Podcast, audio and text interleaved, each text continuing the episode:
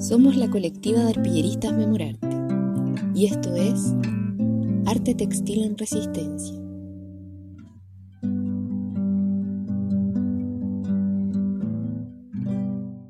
En el encuentro textil de hoy compartiremos desde Colombia con Claudia Girón, del proyecto Costurero Kilómetros de Vida y de Memoria, un espacio político de resistencia contra el olvido y la, impunidad, donde se reconstruye la memoria política y social en el marco del conflicto armado como camino a la construcción de paz. Bienvenida Claudia, ¿cómo estás? Muy bien, gracias Astrid. Muy contenta de estar en este eh, espacio. Claudia, para comenzar, cuéntanos desde dónde viene tu conexión con lo textil y cómo esto te llevó a este proyecto. Bueno, hay como muchas historias que, que, se, que se tejen ahí. Pero bueno, diría que la, el encanto por lo textil tuvo que ver con la, con la infancia, ¿no? Mi abuela era,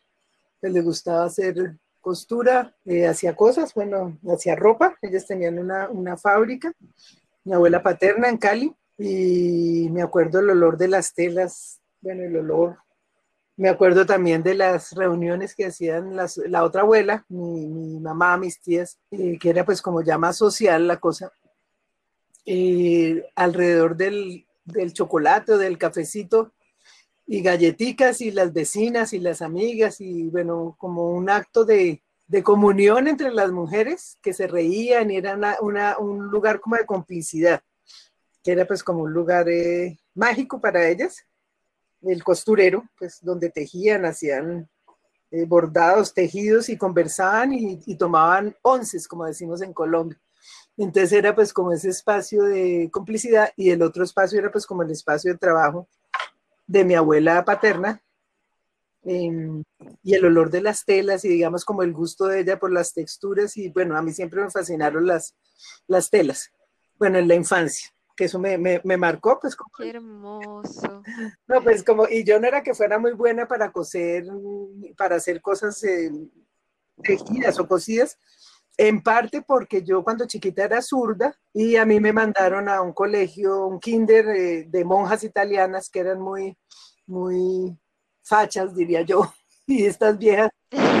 estas monjas le amarraban la mano a, las, a, las, a los niños y niñas que éramos zurdos, como si fuera algo malo. Entonces, eh, sí, eso fue pues, y yo en la casa no dije nada, y, y, eso me generó pues problemas porque pues me obligaron a hacer derecha sin ser zurda, entonces tenía problemas de motricidad fina.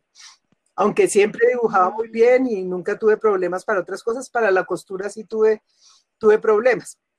Y siempre pues quise coser y quise diseñar, pero pues esa, esa eh, inhabilidad para la costura, pues no la,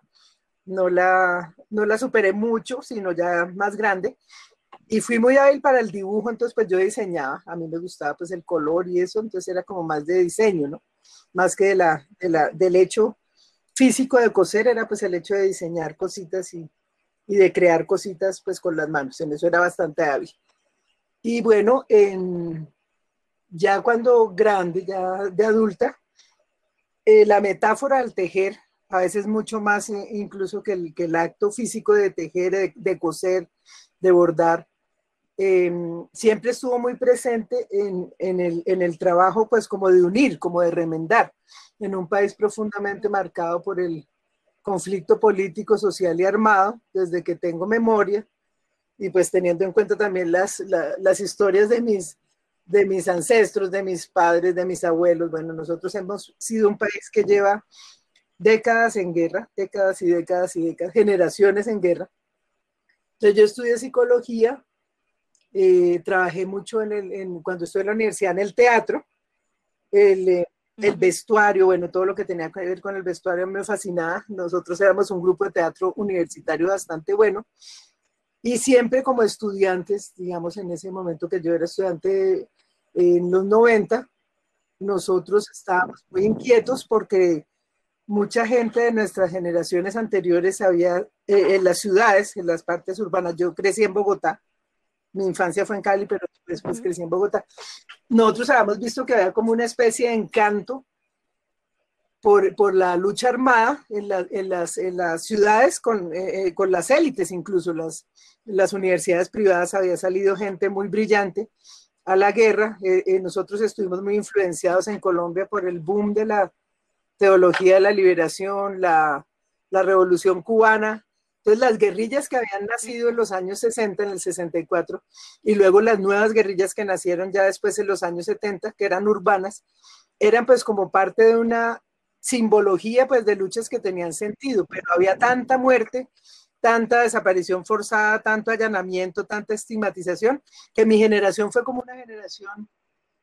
eh, bisagra entre la generación anterior y la, y la siguiente, ya digamos de, de gente como más incrédula frente a la guerra como la mejor opción.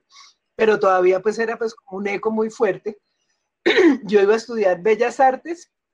en la Nacional, eso era lo que yo quería, artes plásticas o Bellas Artes, y en la Nacional era pues como en ese momento un foco pues de, de problemas políticos, eh, eh, era una universidad pública señalada por ser... Eh, por ser cuna pues de guerrilleros y mis papás no quisieron que yo entrara a esa universidad, mucha presión y mi segunda opción fue estudiar en la universidad privada. Yo estudié en la Universidad de los Andes, en, en, Bogotá, y mi segunda opción era psicología. Y bueno, tenía mucho que ver con el arte y con que la Universidad de los Andes teníamos posibilidad de estudiar muchas materias, entre ellas teatro y filosofía y ciencia política. Entonces, por eso escogí yo esa universidad. Y bueno, digamos, mi interés y mi vocación por el trabajo de, de construir el tejido social y la metáfora del tejer en un país tan fragmentado, tan polarizado, pues siempre fue como parte de la apuesta. La apuesta era, bueno, ¿qué hacemos en un país donde izquierda y derecha son pues como dos polos que no se pueden mirar en las mismas familias? Es imposible para nosotros en las navidades o en las reuniones familiares hablar de política porque es un país profundamente marcado antes por los liberales y conservadores, que eran los únicos partidos que había, unos más eh, liberales que otros en términos de lo religioso, de lo laico, pero igualmente conservadores en cuanto a la concepción clasista y racista. Y bueno,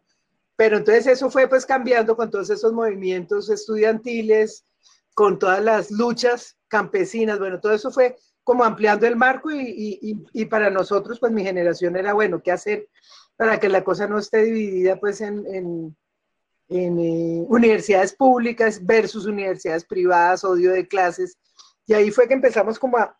a pensar en el sentido del tejer. No, no, no de manera mm, física necesariamente, pero sí, bueno, a través del teatro, de lenguajes, de posibilidades de acercarse al otro, de decirle al otro cosas, de escuchar al otro. Bueno, y, ahí luego ya pues entré yo en el ámbito de lo, de lo político entré pues a trabajar como defensora de derechos humanos desde la psicología con víctimas y vi que esas rupturas, esas memorias fragmentadas y rotas pues necesitaban remiendos y necesitaban inteligencia y capacidad de ver pues que, que, que lo que tocaba era unir posibilidades pues de, de, puentes y de... Entonces ahí empezó pues como el trabajo. Eh, luego, bueno, estuve en el exilio unos años. Eh, yo me casé con, con, el hijo de un senador de un partido que se llamaba Unión Patriótica, o se llama Unión Patriótica, que ha sido exterminado. Prácticamente pues seis mil personas asesinadas, entre asesinadas y desaparecidas, más de seis mil. Y cuando a él lo matan, a, a, mi suegro, digamos, al papá de mi, de mi, de mi, de mi ex esposo, nosotros empezamos a hacer un trabajo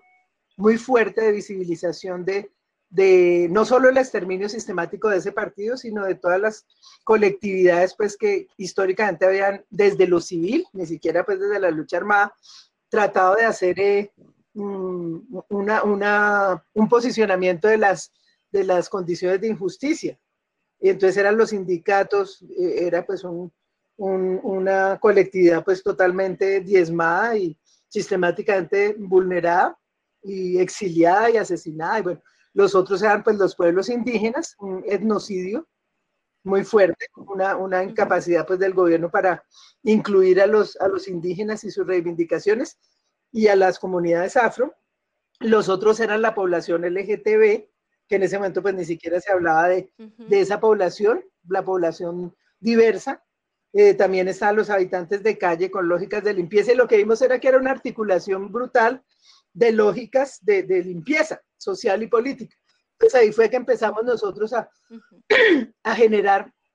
con la Fundación Manuel Cepeda Vargas, que se llamaba mi suegro en ese momento,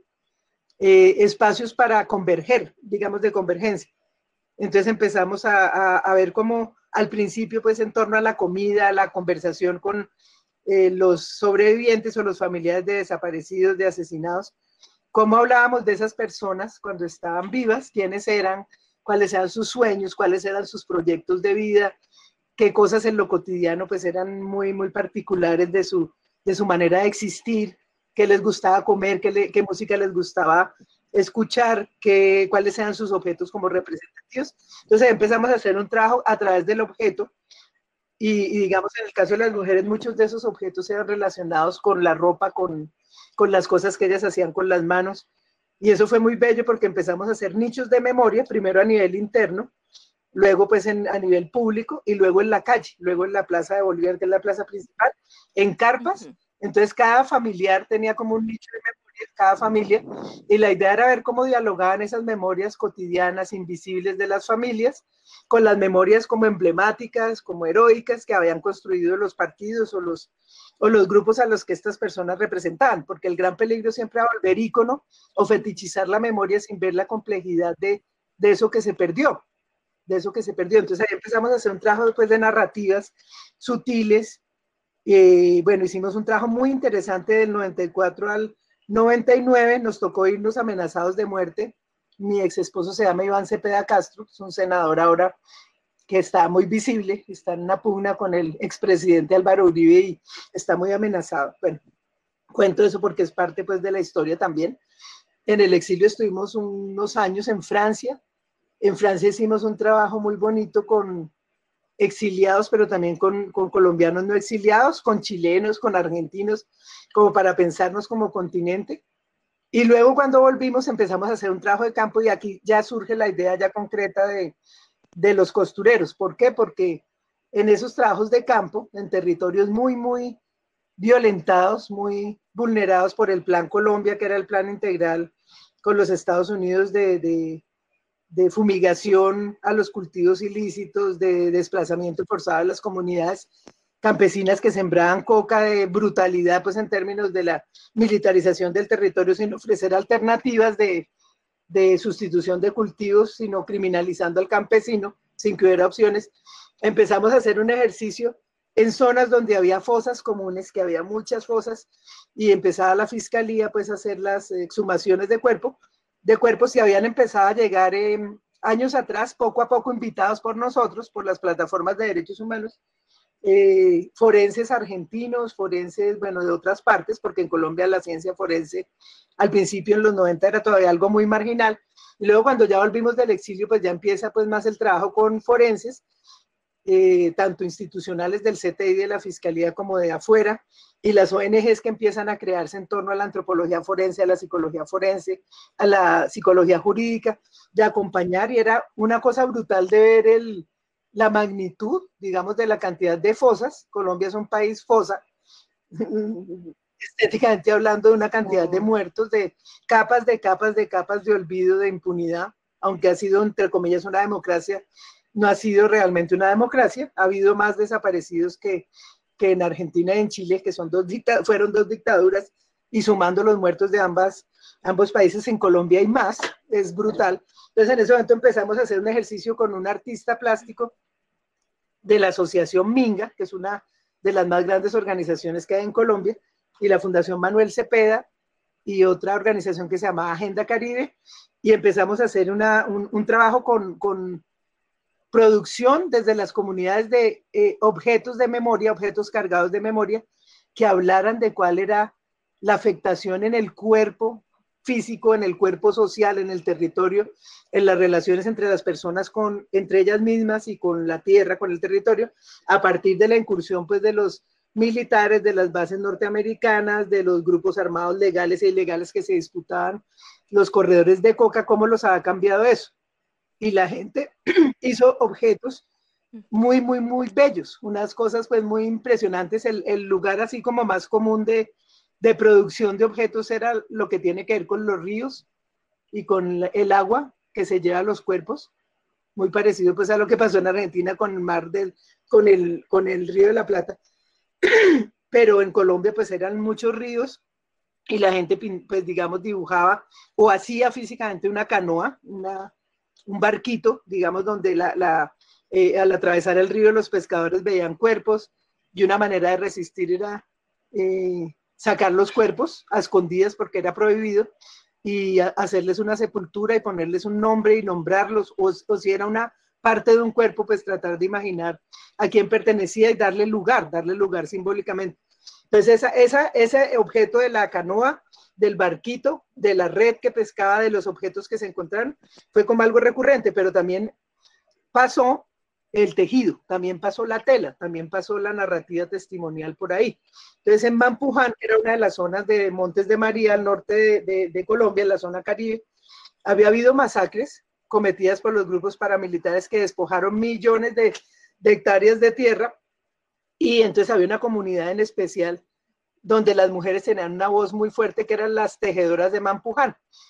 Y ellas pues habían eh, narrado sus historias de desplazamiento forzado, de masacre, de pérdida, de duelos en las telas y luego cuando ellas llegaron a un nuevo asentamiento para volver a vivir y a echar raíces, ellas empezaron a hablar de lo cotidiano, pero digamos sin olvidar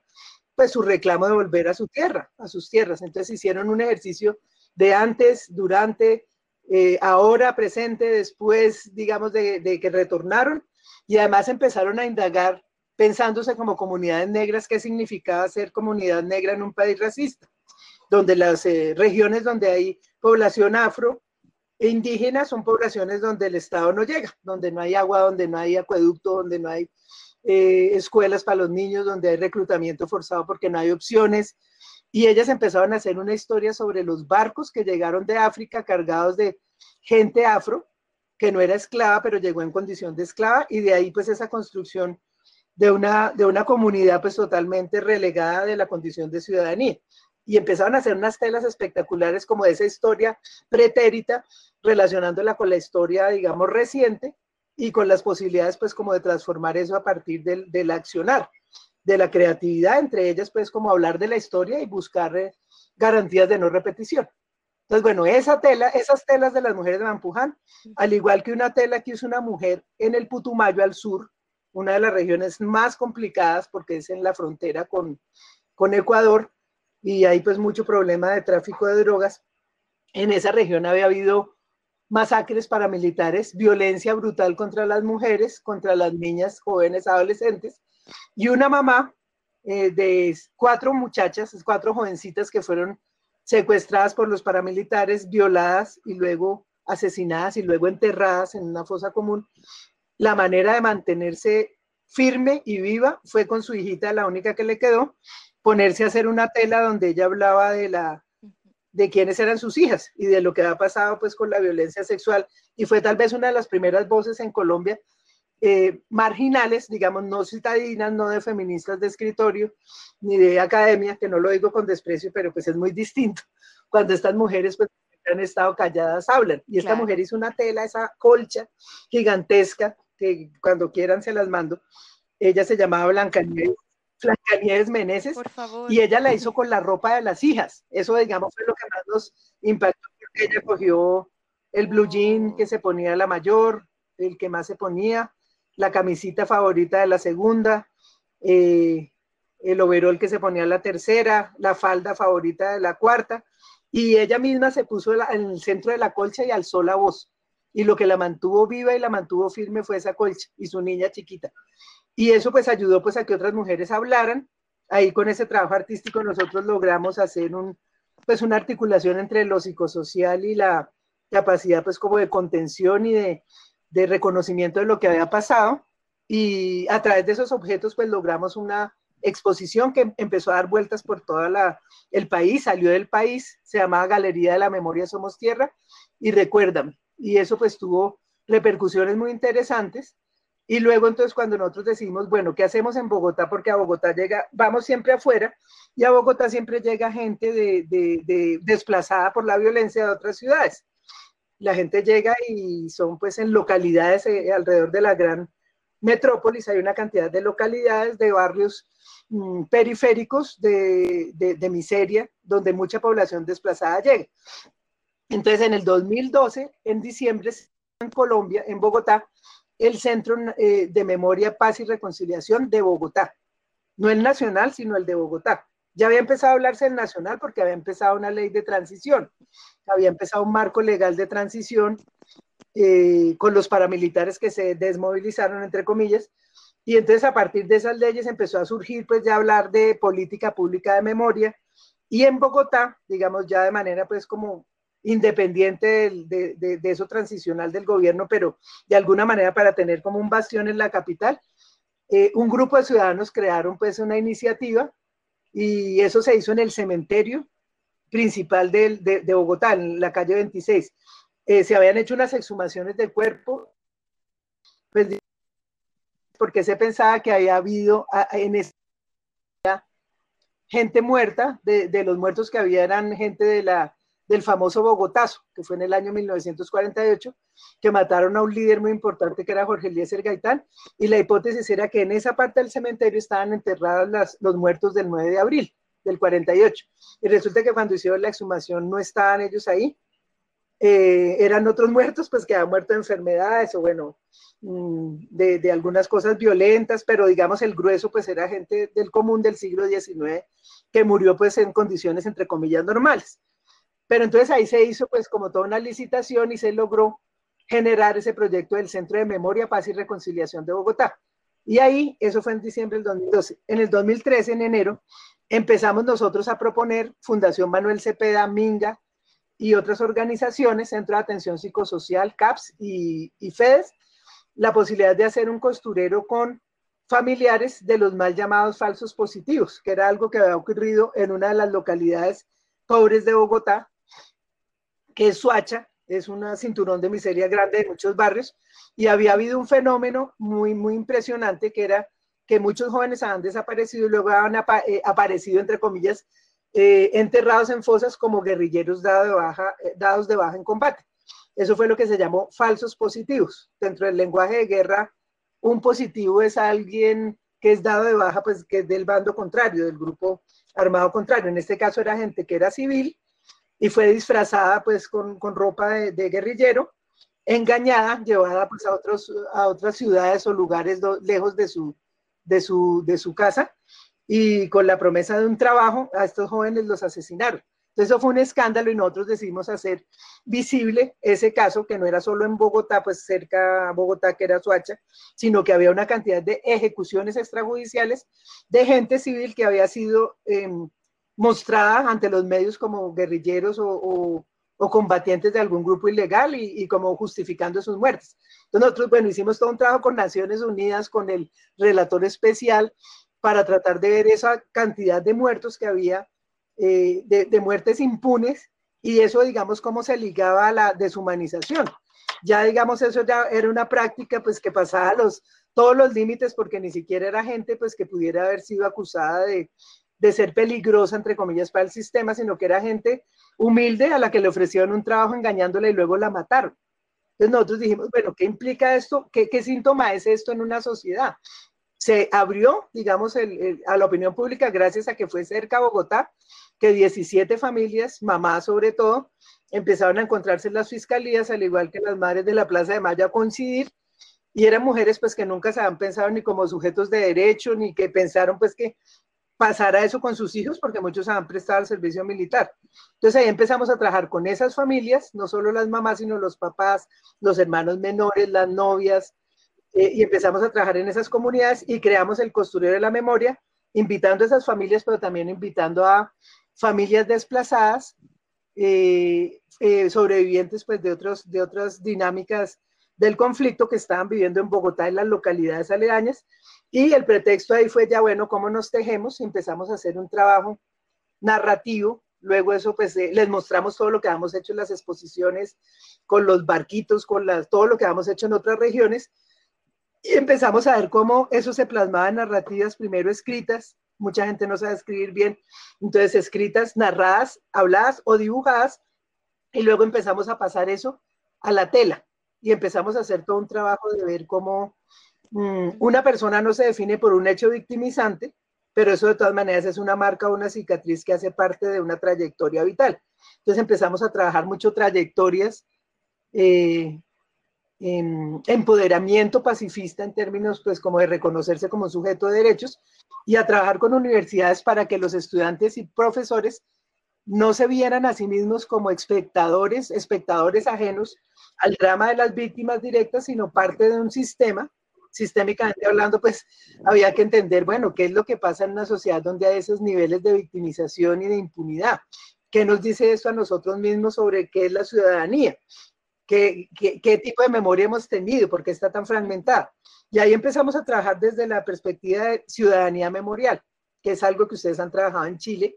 yo conozco una persona muy, muy rigurosa en la academia que es Graciela Rubio. Lo que tiene que ver con ciudadanía memorial para nosotros era, bueno, no hagamos una visión sectorizada de izquierda versus derecha, de buenos contra malos, sino bueno,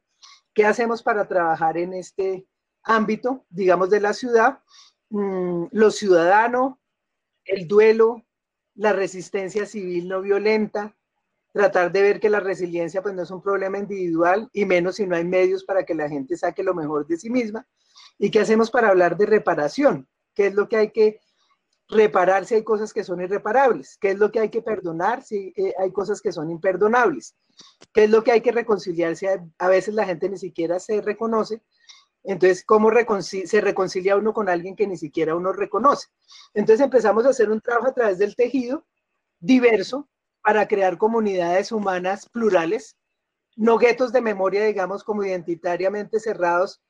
en contraposición a otras narrativas, sino bueno, ¿cómo hacemos una narrativa aquí plural? Sin forzar las cosas, ¿cómo empezamos a aprender a precisamente como a, a cuestionar conceptos idealizados como el tejido social, que siempre ha sido visto como algo pues, preexistente que estaba ahí y que llegó un factor externo violento y lo rompió, lo, lo desgarró. Nosotros empezamos a hablar pues de, no, qué tipos de desgarraduras precisamente emergen desde la colonia, emergen desde la manera de mirar al otro, de nombrar al otro, toda esa visión colonial, incluso pues bien intencionada a veces de la academia, que es escribir sobre el otro, publicar sobre el otro, investigar sobre el otro, y cómo rompemos esos lugares comunes de los sujetos eh, como la población objeto, ¿no? De, de, la investigación que hago, y cómo empezamos a ser todos sujetos interlocutores y coautores de escenarios posibles, y cómo la, el trabajo manual pensado, digamos, en torno a lo subjetivo y el intersubjetivo, es una potencia para poder eh, hacer archivos, documentos y, y trabajo testimonial sobre las cosas cotidianas que hacen que de alguna manera se legitimen relacionales que niegan al otro. ¿Cómo destejemos eso? Y cómo, digamos, logramos hacer un, trabajo de repensar y renombrar y, todo lo que tiene que ver con reexistencia, basado pues en lo que dicen nuestras comunidades indígenas, eh, campesinas, afrocolombianas acerca de la relación eh, sistémica de, sanación en torno al territorio, a los ecosistemas vitales, cómo se cuestiona el modelo económico y todas las prácticas de extractivismo, que no son solo pues del modelo económico, sino incluso de la academia de extraer del testimonio la sustancia y no poder hablar con el otro de una manera pues más horizontal y más humana. ¿Cómo hacemos, digamos, conciencia de el tipo de modelo económico eh, que ha generado el despojo en los territorios cuál es el problema pues vital del narcotráfico en un país que tiene todas las, las eh, todos los climas. Nosotros tenemos la, la, segunda biodiversidad por metro cuadrado del planeta y sin embargo en el país pues se, se vive de la coca, de la cocaína. La coca pues es otra cosa, que es eh, una planta sagrada para los indígenas. Pero ¿cómo hacemos nosotros para entender la historia, para entender eh, los procesos de paz que ha habido, las agendas que contienen cuando hablamos de los acuerdos en este último intento de, de proceso de paz que empieza en el 2012 y se firma en el 2016 y luego empieza a deteriorarse porque el gobierno siguiente, que es el actual, está en contra de la paz porque le sirve más la guerra a los terratenientes y nosotros empezamos a ser conscientes de que la única manera es ver cómo tejemos eso de los acuerdos de paz a través de varios intentos, digamos, si hablamos como desde los años 70, los intentos que ha habido, lo más reciente, pues, eh, de paz, qué son las agendas y cuál es el lugar de la tierra cuál es el lugar de la voz de la otredad, que ha sido construida como una otredad negativa, que sigue siendo pues como parte de la, de la lucha que hay que dar, ¿no? En este momento estamos en la minga indígena, que ha sido construida siempre pues como algo peligroso, salvaje, los indígenas que están contra el desarrollo, y los indígenas son tal vez la población más articulada, que se ha tejido más, en términos no solo pues del tejido físico, ellos tienen todos los diferentes eh, familias indígenas y grupos indígenas, maneras de tejer profundamente ligadas a su espiritualidad y a su posibilidad de resistir.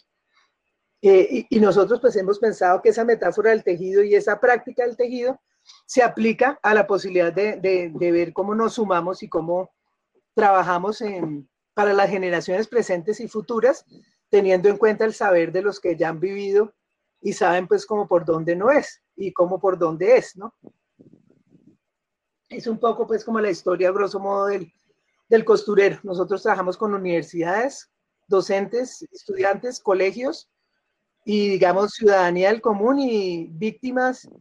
de los diferentes actores armados. Y bueno, en los últimos años hemos empezado a trabajar con,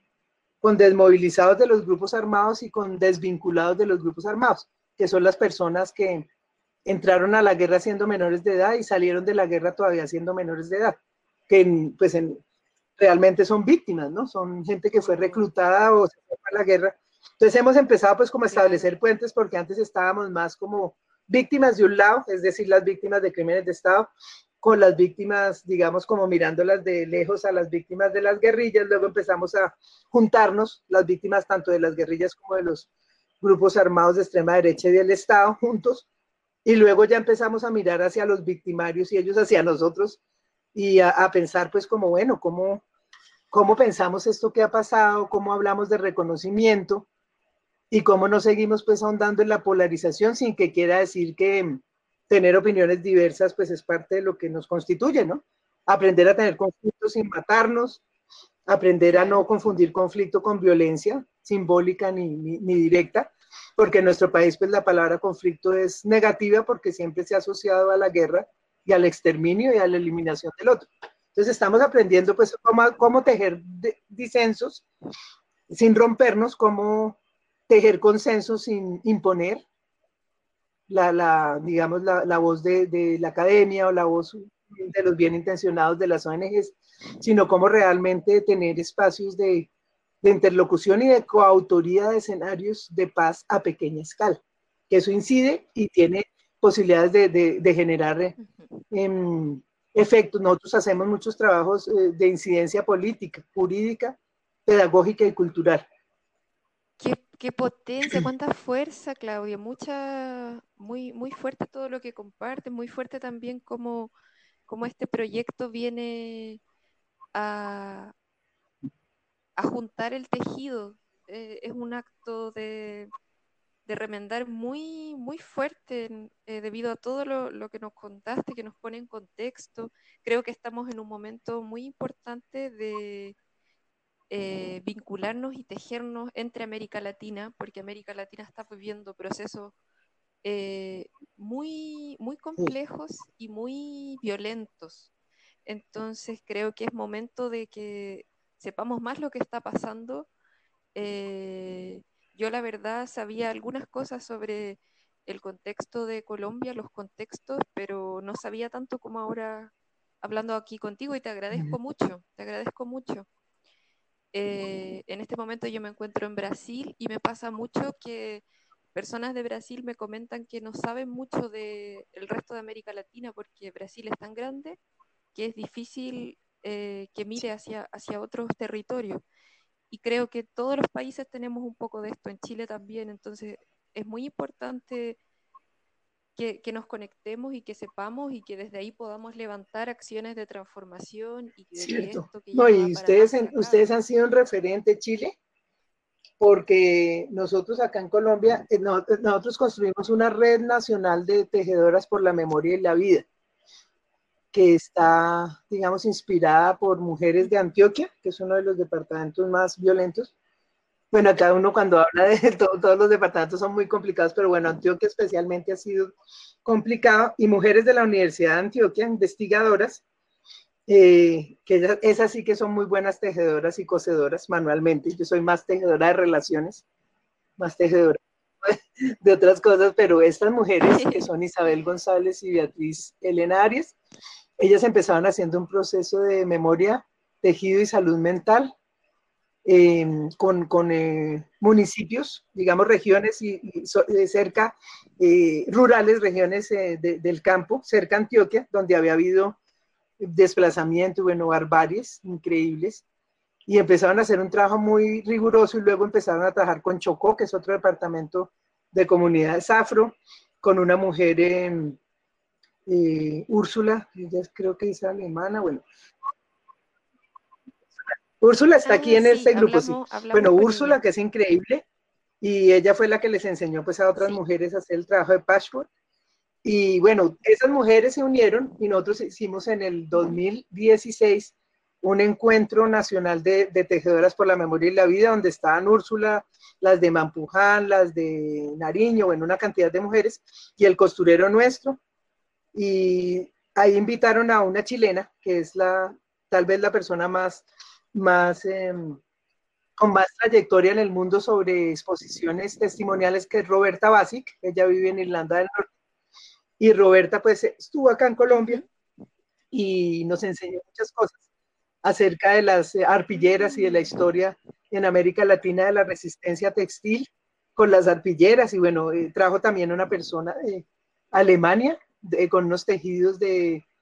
de, los campos de concentración, cosas que nosotros como que ni nos imaginábamos que hubieran pasado. Y vimos pues que la tela y el tejido es parte pues como de una tradición cultural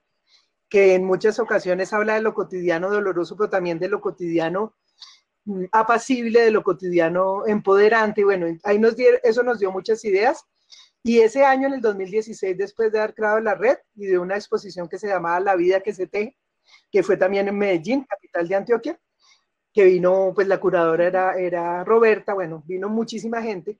Eh, en diciembre de ese año nosotros eh, en Bogotá fuimos los anfitriones, el costurero nuestro, de un acto de eh, performativo de envolver el Palacio de Justicia que está en la Plaza de Bolívar,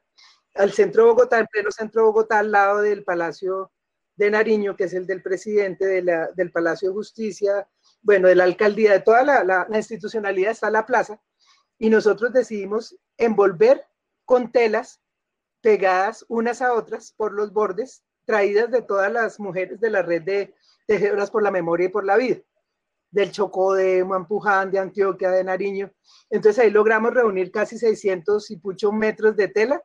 y hicimos esa acción de envolver el palacio, pues tratando de interpelar a la sociedad acerca de qué es lo que pasa en un país donde no hay un consenso frente a qué es justo y qué es injusto, porque la gente se divide de acuerdo a quién sea el victimario y de a quién sea la víctima. Entonces, si es alguien de izquierda, por algo sería, en algo andaría metido, eso se lo merece, porque salió a la marcha. En el caso de la violencia sexual también, que es porque la mujer lo provocó. Entonces nosotros dijimos, ¿qué es lo que pasa en un país donde la gente no tiene como una, un consenso ético acerca de qué está bien y qué está mal? ¿Qué hacemos para hablar de eso y para tejer posibilidades de conversar de eso? No solo entre expertos o gente de derechos humanos, sino bueno, ¿Qué pasa en esta sociedad tan ambigua? Donde el linchamiento y la violencia cotidiana es parte del sentido común. ¿Qué, ¿Cómo cambiamos eso? Entonces eso fue muy impresionante ese acto de envolver el palacio. Ahí hicimos pues como ese primer ejercicio. Eh, y la idea nuestra pues es como, bueno, nosotros hemos logrado a través de envolver, por ejemplo, cementerios donde hay fosas comunes, cambiar eh, situaciones relacionadas con la justicia penal militar para que pasen los casos a la justicia ordinaria,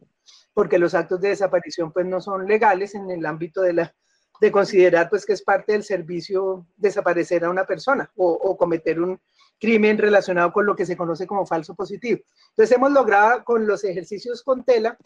cambiar juicios, estar en la feria del libro. Durante los últimos años siempre el costurero ha tenido un stand y una posibilidad de conversar. Y para nosotros es un espacio donde hay hombres y mujeres. Nos interesa mucho trabajar el cuidado de la vida y tenemos un grupo fantástico de hombres que trabajan el tema de nuevas masculinidades, de nuevas maneras de ser hombres y mujeres y porque el machismo y bueno, todas esas prácticas invisibilizadas y normalizadas han sido parte del trabajo, no solo es la violencia en el ámbito del conflicto armado propiamente dicho, sino la manera en que nosotros nos relacionamos. Entonces, el lugar de los hombres en el espacio es muy potente. Lo fundamos cuando lo fundamos hombres y mujeres, y para nosotros no es un espacio solo femenino, sino es un espacio de ternura, de cuidado, de aprender a destejer eh, las malas prácticas, de aprender a tener conflictos y desenredar los nudos sin, sin rompernos, sin hacernos daño y cuando toca romper, pues aprender a remendar amorosamente, a, entender eh, esos agujeros negros de la memoria y esas fosas, digamos, eh, como, como sin fondo, de alguna manera, pues como nosotros le damos contenido y le damos sentido y aprendemos pues a hablar de, de, lo que es doloroso sin quedarnos en esa narrativa del dolor solamente porque eso también es peligroso. Nosotros eh, nos hemos dado cuenta pues que lo psicosocial no es solamente con las víctimas y con los victimarios como si fuéramos ajenos a lo que ha pasado y habláramos pues como desde la barrera, como público espectador, sino precisamente el tipo de sistemas relacionales y cómo tejer distinto. Entonces, crear comunidades humanas plurales es el reto que tiene el costurero. Y el tejido, pues, es el, la disculpa, el tejido, el bordado y el cosido, la, la costura.